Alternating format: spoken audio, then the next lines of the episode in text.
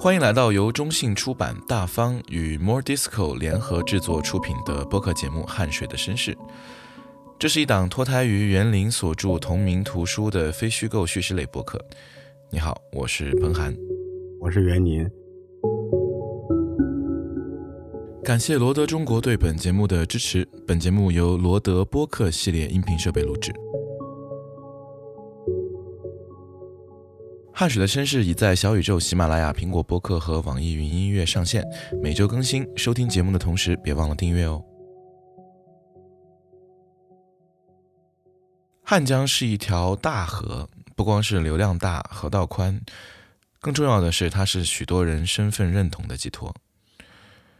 园林就很典型，我问他一般怎么介绍自己，他讲说一般不说自己是陕西人，因为陕西两个字一出来。人们脑子里立马就是黄土高坡，所以他一般讲自己是汉江边上的人。一条河也成了一种身份，一个家。今天我们的节目也要从另一个寻找自己河流身份认同的故事开始讲起。罗新是著名的历史学家，也是园林的好朋友，更是一位后知后觉的汉江居民。呃，听众朋友好，呃，我是罗新。呃，我是一个历史学工作者吧。第一幕，东河与西河。我这样吧，呃，呃，按照我们那个时代的那些呃特殊的情况吧，我的父母是呃一个国营林场的工人，这个林场所在的位置呢是这个桐柏山的靠西南一边。呃，但是我母亲她自己是农村来的，随州的北边的一个小镇子，现在是一个镇，当年可能就是一个很小的一条街嘛，叫新城，就是新的城市。所以我出生在这儿呢。后来给我取名字的时候，我父亲就问我奶奶怎么取名，我奶奶就说她出生在新城，那就叫罗兴好了。所以后来我就叫罗新，那我姐姐呢就出生在林场，所以我姐姐叫罗林。呃，虽然我后来主要成长在林场，回到父母那边去，但是我很喜欢我姥姥，我跟我姥姥的感情非常深。我内心深处不认为我是个林场的人，我到很大都解决不了我这个认同问题，就是我认为我是新城人。我小时候也经常到新城去读书，前前后后读了有两三年的，在那个地方读书。那么我对那儿当然很了解，小孩儿嘛，那那跟别的小孩儿一起鬼混，所以对那儿是一一草一木都熟悉，所以知道这有两条河，一条河是从南边向北边流，呃，走到这个镇上的东边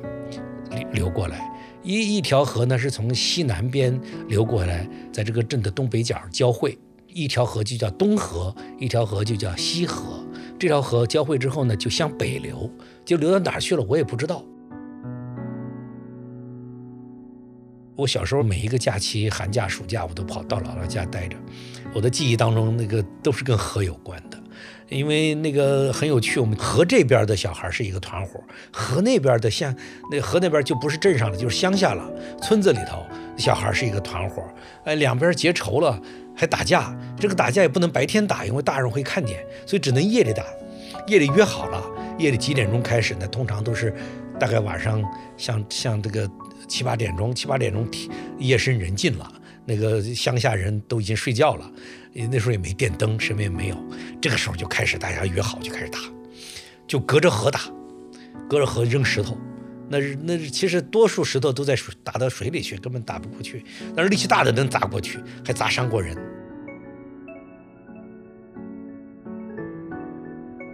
当然，我们小的时候那个河水都是，呃，雪白的，沙滩很大，呃，鱼也真的好多，水鸟也很丰富。因为在桐桐柏山下面嘛，那个自然环境非常好，水清洁极了。我小时候的印象，那个水清洁极了。有的时候我去新城看姥姥，一去那姥姥说：“可是今天没有菜呀，没有菜。”舅舅就说：“那跟我一块儿去到河里去。”他没有用网，他是用一种大概有三五米长的那种木杆上绑了一个一个舀子，啊，他要看到鱼之后要眼明手快，哗就一舀就舀起来一条鱼，鱼也不小，也有呃四五寸长那样一条那样的鱼。我虽然搞不动，我也不会搞那一套，但是就是看着很兴奋。哦，它这么一动就一条鱼上来，一动一条鱼上来，而且大概也就半个小时，就我们就凑够了。他一看数量够一碗鱼了，我们就回家了。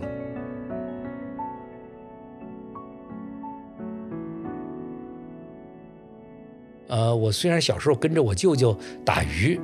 呃，沿这个河走过好久，那走了多久也不知道，一个小时、两个小时的，但是我也不知道这河最后流到哪里去。那我姥姥就是流到河南去了，这个水流到河南去了。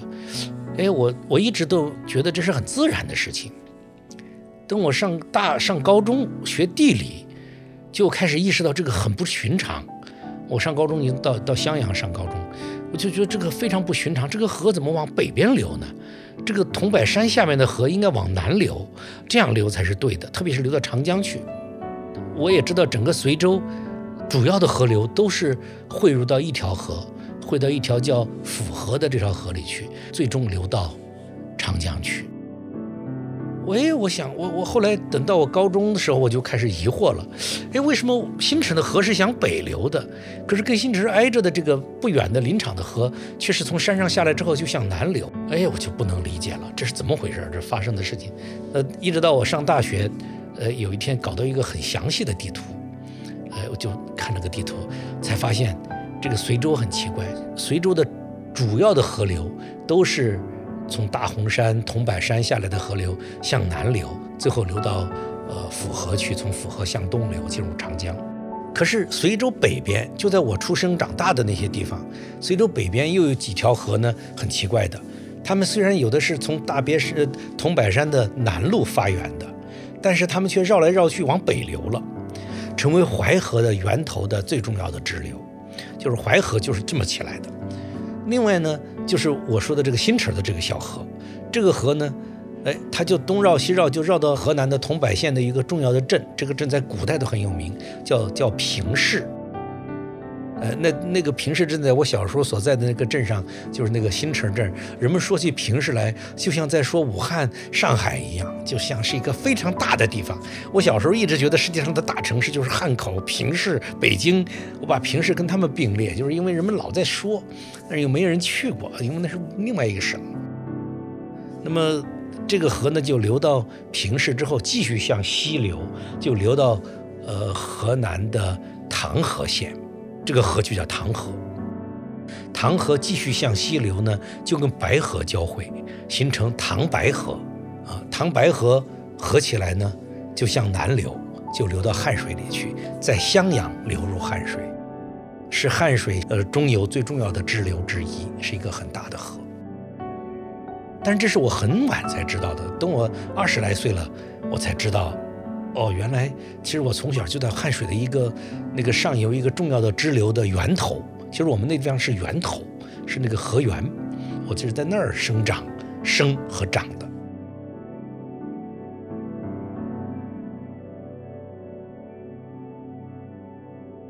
嗯，到前些年，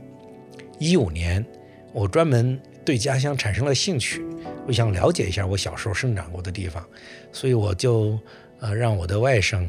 呃，还有一个表弟跑到随州去，让他们陪着我去在那儿徒步。我在那儿徒步了差不多一周时间吧，在那转来转去的，在那一带转。所以那个时候看到的河流就很让人伤心了。呃，一来是当地呃好多年以来都在搞这个呃采石啊，因为我们那边的花岗岩很发达，那个地质结构非常好，花岗岩很。丰富，你看采石是对河流土壤破坏最大的一种一种东西，所以很不成样子。那个呃，河流里边的水也很少，因为没有水了，长流水的冲刷，所以沙滩消失了。沙滩也大概跟采沙也有关系，所以河流变成了污泥。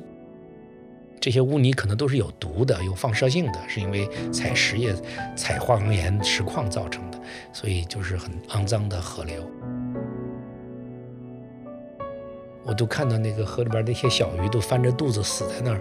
显然是中毒死的，大量的这样的。当然可以想象到下游，这些脏糟污污水都会汇在一处，最后都会汇入汉水。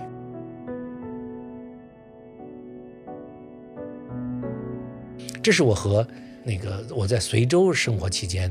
和汉水的这种关系。这个关系当然对我现在的记忆非常之重要，但是其实我在当时没有意识到这是汉水。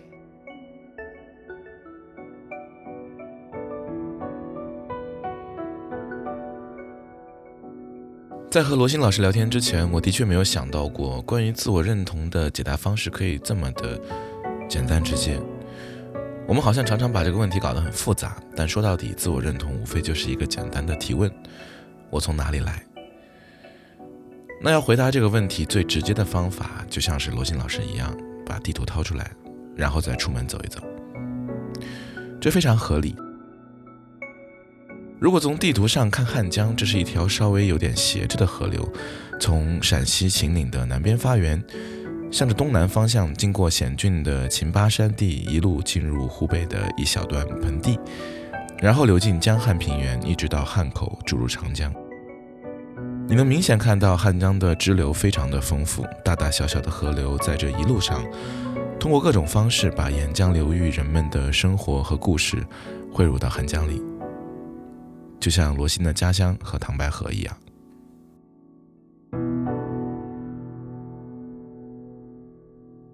所以袁老师，当我们在讲述汉江的故事的时候，我们讲述的并不仅仅是一条简单的河，而是一个庞大的水系，对吧？对，因为汉江它本身是一个很大的河流，它是长江的这个第一支流嘛，嗯嗯，所以本身它肯定是有很多的支流的，水系比较复杂。嗯，比如说它的源头就很复杂。它的源头在哪里？关于它的源头，有古汉源，就是古代的认定的汉水的源头是在博种山下发源的。那是在汉中？汉中，汉中，那就是那个汉中的上游了，那临强县的。只有一些就是积水那种，就是钟乳石那种的。嗯。但是呢，就是现在就是汉中他们临强县有认定，就是南南源，就是这个玉带水穿过临强县城，那个河呢确实比较长，水量也比较大一些。但是它在历史上不是汉水的正源，因为它是一个斜着一个从南边那么交汇过去的。呃，我们那天去走了，又走了一条这个百度百度上标明的，就是你如果一打开百度地图，百度地图上标明的汉水不是这个博种山那个那个那个浅水，就相当于你在百度上去搜汉水源头，嗯，就会。找到这个地方，它会标明这个河就是汉江，它就是你搜索，它就一直标标标标，我们那就顺着它标的那个一直走，那个其实是在聂金坝往南走，啊，又有走了几十公里，最后我们才走到了那个一个山里面，就是到最后已经是一些沁水，就是一些呃沼泽啊，都是已经分辨不出来哪条源头了，那个就是现在是百度标明的汉水的源头。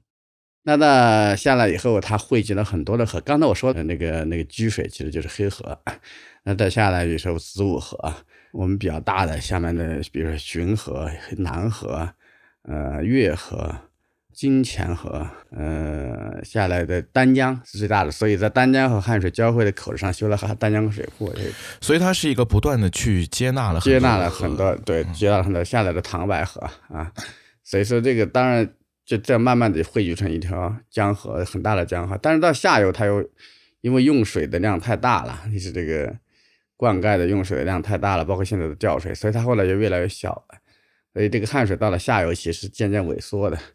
等到它到了汉口的时候，其实还不如它在中游的时候水量大啊。啊，这种状况其实蛮少见的，就是在中国其他的大江大河里面，其实也不多见，尤其是南方的江河，一般都还是越来越大。但是它确实后来因为对它的开发利用是非常。呃，比例是非常高的，所以后来就越来越小。所以在南水北调之前，它在下游就已经处于一个不断的在付出的这么一个位置上了。对，因为它经过了江汉平原，这个江汉平原的用水量非常的大，传统的农业区就是有很多的渠道。如果你到汉江沿线走一走，你会发现下游它有无数的灌溉的渠道，都被引走了水。嗯，呃，它的下游一系列的城市，襄阳啊，什么钟祥啊。什么那个宜城呀，后面的这个潜江啊、荆州啊，嗯，包括汉口也要用它的水，所以这个这本身就是很大的一部分。另外就是江汉平原的农业灌溉，养小龙虾呀什么的，灌溉稻田啊，大量它的水，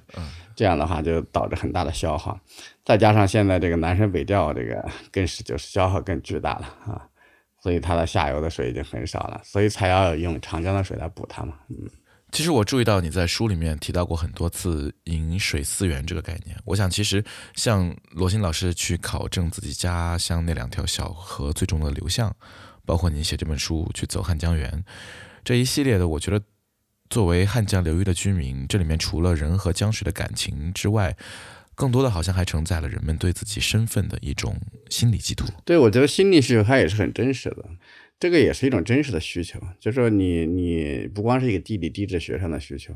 就你需要知道这个河流整个的走向，才知道它经历了什么，知道它跟你一个心理上的关系。但是作为一个，我觉得。我这里面提出来的饮水思源的问题，我觉得更多的是说，我其实不太，就是我个人的母亲河其实是一个次要的意义。我更多的希望就这么多几亿人受益于它的水，希望他们知道汉江，知道整个这条河流的经历和它的现状、它的遭遇，而不是说非要去找一个源头的一滴水那种感觉。呃，也不是我个人的，关我个人的一个感情。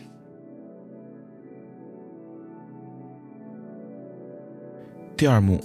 坝下的河口。国家层面南水北调的宏图开始于上个世纪的五十年代，涉及到把汉江水调到北京的是中线工程，正式动工是一九五八年，也就是著名的丹江口水库。水库的位置非常险要，汉江最大的支流丹江在这里汇入汉江，水量丰沛且四面环山。唯一的咽喉要道就是通往汉江下游江汉平原的水路，因此只要把这条水路堵起来，大量的江水就能够往上倒灌，进入地势较低的地区形成水库。而且只要水库的蓄水高度足够高，南水北调就能靠高度差自然地流到北方。但是把一条江水截断，在五十年代并不是一件小事，而且牵一发而动全身。最直接的，这会影响下游的江水的流量，以及对水上交通造成非常大的不便。那个时候，在丹江口水坝下游的第一个城市，就是曾经汉江航运的枢纽码头老河口。老河口是罗新成长过程中非常重要的城市。出生于1963年的罗新，成长在林场和新城镇。少年时代的罗新从来没有想过，人生在林场和小镇子之外还有什么可能。在我们那个年代，根本没有离开这一说，嗯，不可能的。那我们那个年代不知道外面的，当然知道有外面的世界，但是不知道自己跟那个世界还会有关联，啊，所以当然是满足于在本地。像我们林场的人，将来就是一定在林场做工人了。新城那都是说起来是镇上，但是将来都是农民。我不记得。这个对于未来的考虑，对成长以后的考虑，在我的幼小的时候，在我精神世界里有任何地位，好像没有想过这个问题。呃，我一直上到初三的上学期，呃，这个时候我就开始表现出我的学习还可以，因为在这之前我们是不读书的，就不论成绩的，大家都是论政治表现，谁论成，要想混得好，就必须劳动特好。所以力气要好，特别能干活，这个是我的极大的弱项，所以我一向有这种自卑。就上到初三，到了七八年，因为七七年恢复高考，七七年实际上是七八年春天恢复高考，恢复高考之后，人们开始重视教育了，所以我这一年就是七八年，所以这一年我的优势开始出来了。正好呢，我就读完这个初三，呃，正好过寒假的时候呢，我应该去看望我姑妈啊，就去了。我姑妈就在老河口，就在汉水下面，啊，我到了姑妈那儿，姑妈就了解了一下我学习情况，姑妈就说：“你不要回去了，就在这儿读，接着读初三，就初三下学期就在我们这里读。”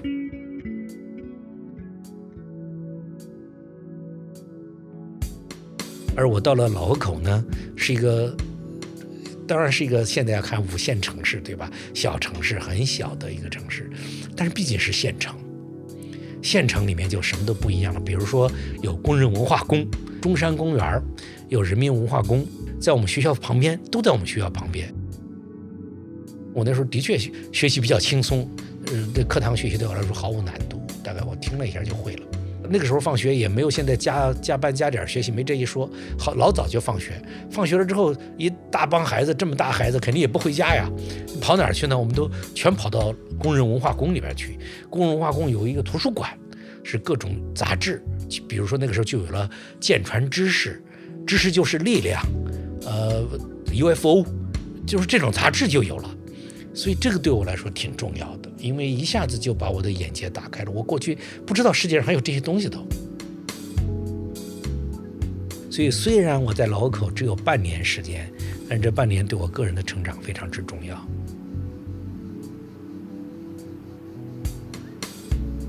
那么除了工人化工、电影院和那个人那个中山公园之外，我们基本上的，就是聊天玩都是在河堤上。都是在汉水边上。姑妈家，我还有个表哥，呃，我表哥跟我同龄的，但是他比我大几个月呢。他读书，他就在比我高一届，他在上高中了。他的成绩也很好，呃，我他的当然眼界比我开阔得多。他那时候就开始给我讲相对论，呃，他还买了相对论的书，呃，所以对我来说都是巨大的冲击，就好像我一下子被扔到了一个那个。一个一个知识殿堂里面去了一样，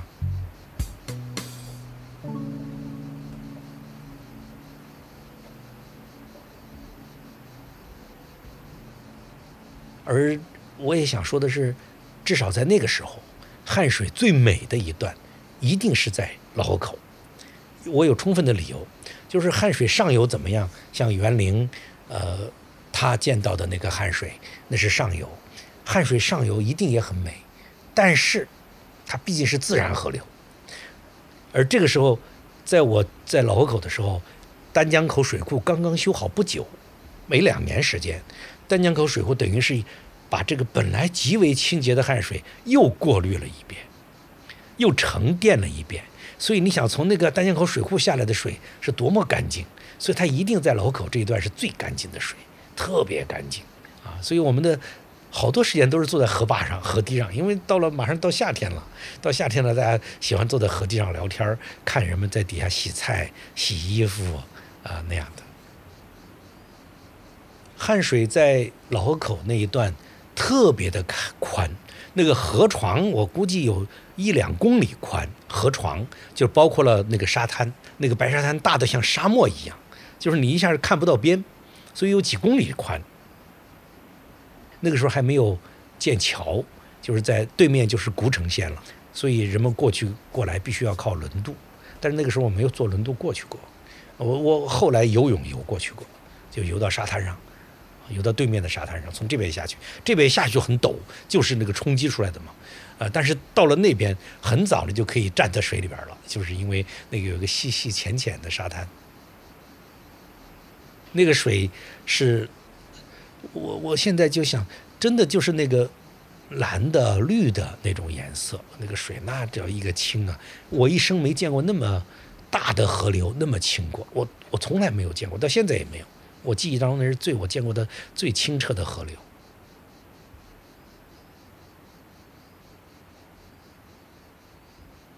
七十年代末，罗新短暂生活过的老河口，见证了他一生重要的知识启蒙和生活转变。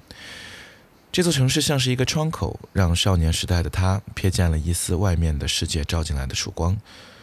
伴随着即将到来的八十年代，罗新和千百年来从老河口出发的无数商船一样，往襄阳、往汉口、往更远的地方出发了。但当时他还没有意识到，对于老河口这座城市而言，它的繁荣和清澈之间存在着天然的矛盾。作为千百年来链接汉江上游的山川和下游平原之间的枢纽，老河口是一座依托于航运和船帮的码头城市，这也是它在经济、文化和教育上全方位繁荣的基础。而七十年代丹江口水坝完工，对于汉江航运和老河口的影响是不言而喻的。关于这一点，袁林在书里也有很详尽的书写。那是他那个时候实际上就是。应该从单纯就码头来说，他应该是第一个大码头了啊。嗯，因为所有的大船到了他那里，都得换成小船，继续往上走，不然就走不上去了。嗯，因为丹江口呢就是个口子嘛，就是一下子就水就变小了。他要不进丹江，要不继续往汉江往上走，都得换小船。呃，就是因为这个大船换小船，或者是下游就小船换大船，所以它必它就成了一个重的重要的港口，一个一个码头。如果说在这儿上岸的话，那也得这个从它这里换换成那个陆路，所以它那时候是一个非常新生的码头。所以节流对于老河口来讲是非常重要的变化。节流之前是很重要的码头，但是截流之后，到还能够通还能够通航的时候，嗯、还行。一一直到后来就是完全完全是丹江口坝修好了，就是七六年左右，就是香云县也通车了，这个时候它就不行了。呃，这以后其实还有一段也还行，也还是一个重要的码头。呃，等到航运完全衰落以后，对对，就就彻底不行了。因为老河口处于一个很尴尬的位置，就是这个丹江口水库修建之后，有一个丹江口丹江口市起来了啊。以前的均州，均州被淹了，就把它迁到那个丹江口坝下，形成了一个新的丹江口市。嗯，这个丹江口市就是比较重要一些。那那边下去又是襄阳，它被夹在当中以后，它已经没有存在感了。嗯，哎，你前一阵儿去重走汉江的时候，去老河口了吗？嗯，其实这一次我们去重走汉水的话，我们专门在老河口是停了一天的，在城里面也逛了一逛。其实我写这本书的时候，倒没有这个正儿八经去过老河口。那这次我倒是这个认真的去看了一下，就是我以前是听一些资料和别人的讲述，这次亲身看到、体会到这个衰落有多么的严重。嗯，就是说他这个城市好像，我感觉有哪一任他的这个主任长官好像全然没有任何这方面的意识，硬是把这个跟码头有关的一切东西拆得光光的，看不到任何有关那个码头的痕迹了。但是实际上，它的以前是一个特别大的码头。我不知道这九十年代到现在发生了什么，基本上你已经找不到任何跟航运有关的一丝一毫的痕迹了，就是码头。我不知道他们为什么会这么做，有些地方你见你没有这么彻底的，哪怕你现在在襄阳，你还能见到一点哪个码头哪个码头，至少是个遗迹，但是这里没有一丝一毫的东西呢。就是你感觉到一个地方被抛弃以后，他已经没有完全没有任何心去去搞什么了，就就是一个穷人把自己家里的东西都砸了，那些古董都砸了，现在自己家里真的一穷二白。你看火车都抛弃了哈，就是就跟罗新老师说的，直接客运站取消了，货运站最近两年也取消了，就是这个铁路还通过这里，但是既没有客运站也没有货运站，不在这设站了，不管是人还是货。就它会成为这样子，真是看了以后让人不知道怎么说，已经无语了。就是一个一个曾经那么繁荣的地方，一个一个汉江上除了襄阳，它就是最大的一个码头了。这么一个地方，一个南船北马的一个关键的一个调度的这么一个一节点，现在就现在就变成了这么一个既被抛弃的，就是自己也毫无想法了。这么一个地方，我觉得还是蛮令人感慨。所以我能理解罗新老师说他都不想回老河口。他就回去看到，觉得太难受了，就是他，因为他看到过他最后的辉煌。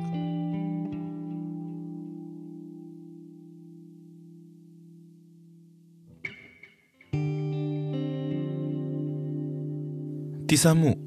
静静的汗水。从老河口出发，罗欣来到了汉江下游的襄阳读高中。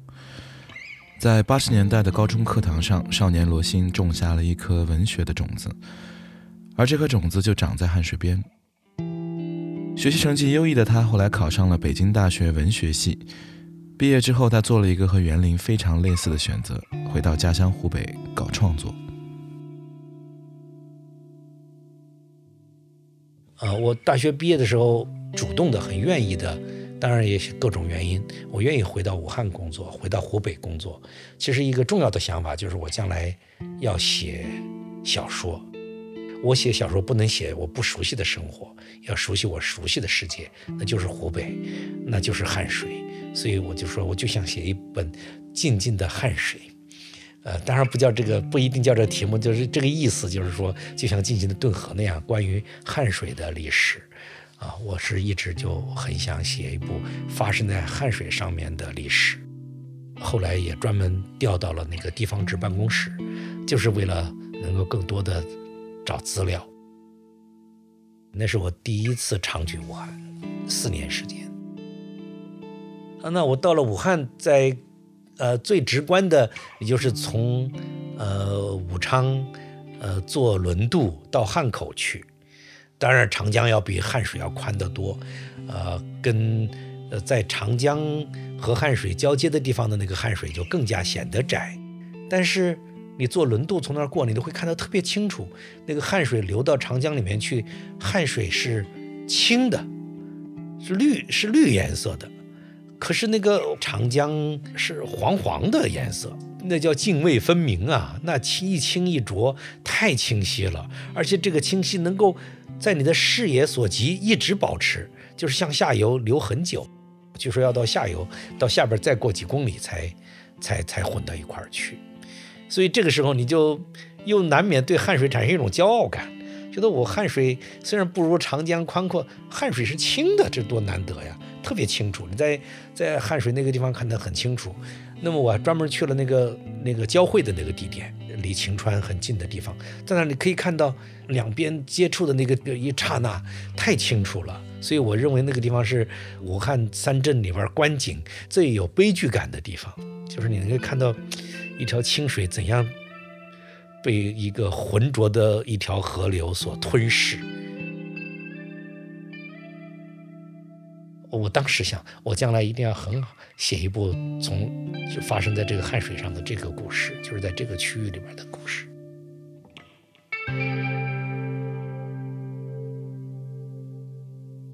但是等到我的八七年，我逐渐开始意识到，我写一开始写一些东西，的确也写了，写的都非常的不理想。我后来就意识到，我的最大的问题是我不会编故事。那个时候非常痴迷于读金庸，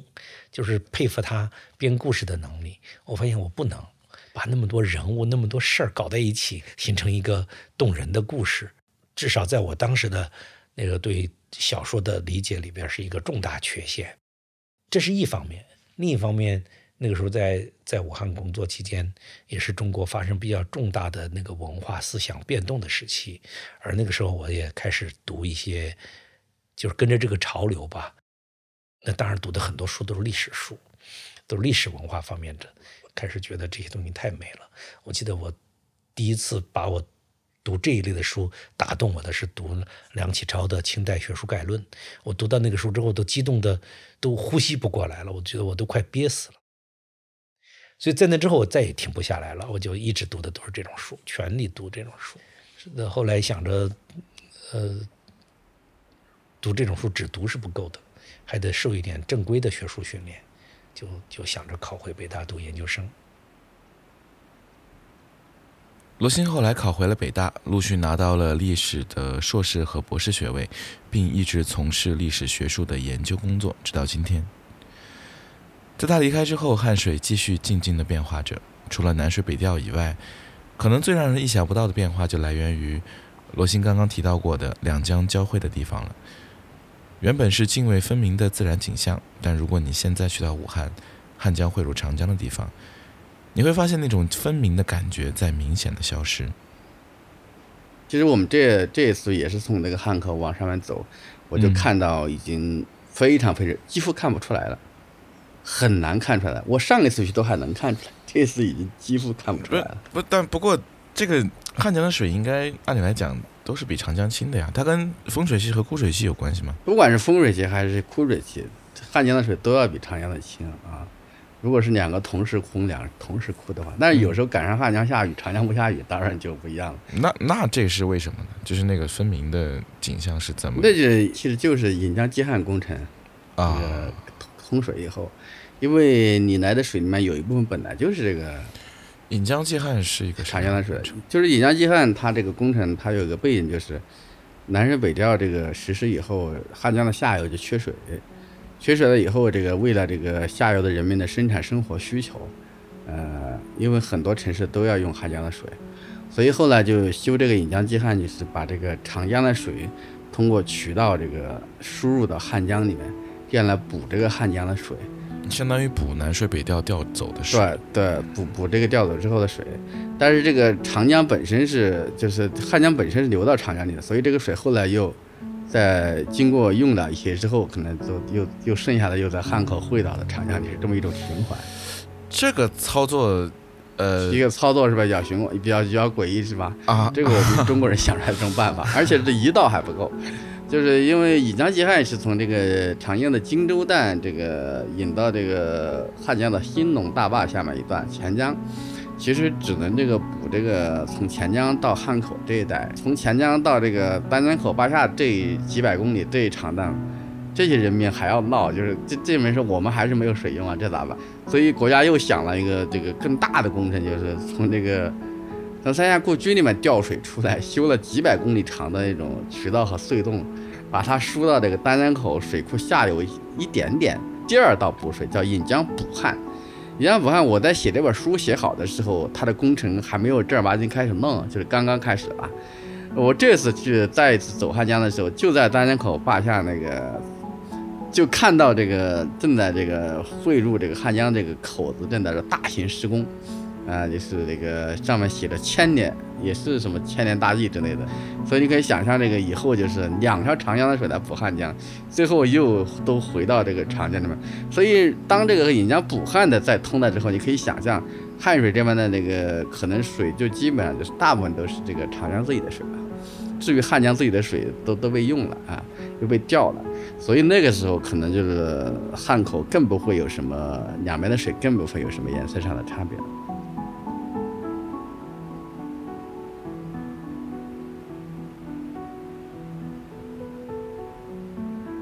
每个人对于自己的家乡总有一些物理记忆，这些物理记忆会成为家的一部分，也会成为我们自我认同的一部分。在这一点上，我挺羡慕，包括园林、罗欣。以及在这档播客中即将出现的所有在汉江边生长的人，因为他们对于自己的家乡的记忆来源是一条大江，它远比家门口的一条街或者一棵树来得更丰富，也更加难以消失。比如我对家乡的物理记忆就是一条弥漫着饭菜香气的街，它在前两年市政更新的挖掘机轰鸣声中消失了。汉江边上的人不用担心这一点，因为江是不会消失的。但同时，生长在江边也是残酷的，江水不会消失，但它会变化，而且这种变化会实实在在地砸在你的眼前，时刻提醒着你，时间是向前走的。汉江之所以经历的变化之大，既来源于集体意志对于自然的浩瀚改造。也来源于汉江本身似乎天然就处在一个无私奉献的位置上，而改变之后剩下的躯壳和痕迹，也深深地流进每一个汉江居民的心里，改变着每一个人。我们能做的似乎只有记住，在每一次打开水龙头的时候，记住汉江为我们所付出的一切。